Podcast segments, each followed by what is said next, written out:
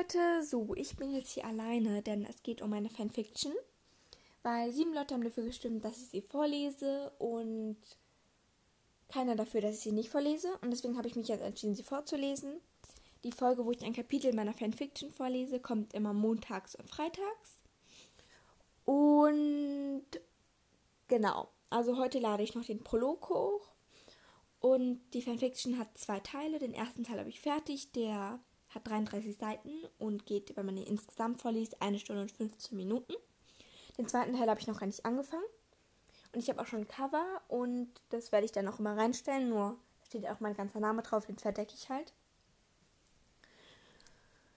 Genau, und ich erzähle einfach mal kurz, worum es geht. Also die Vorgeschichte ist, dass es um die elfjährige Liz Malfoy geht, die dieses Jahr nach Hogwarts kommt.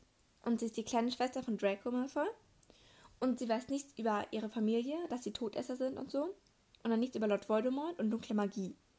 Die Geschichte spielt im sechsten Jahr von Harry Potter, also der Halbblutprinz. Also Draco und sie sind sechs Jahre auseinander und ich ähm, habe auch den Halbblutprinz gewählt, weil Draco da ja eine größere Rolle spielt und weil ich den Teil einfach gerne mag.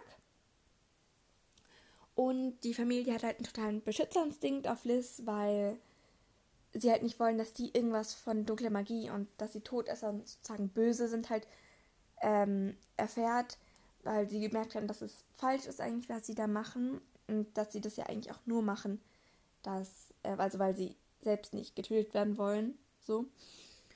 Und vielleicht, vielleicht und sehr wahrscheinlich habe ich wahrscheinlich die Familie Malfoy und besonders Draco zu nett dargestellt, aber ich wollte sie einfach nett darstellen, weil ich die Familie Malfoy irgendwie mag und sehr interessant und cool finde.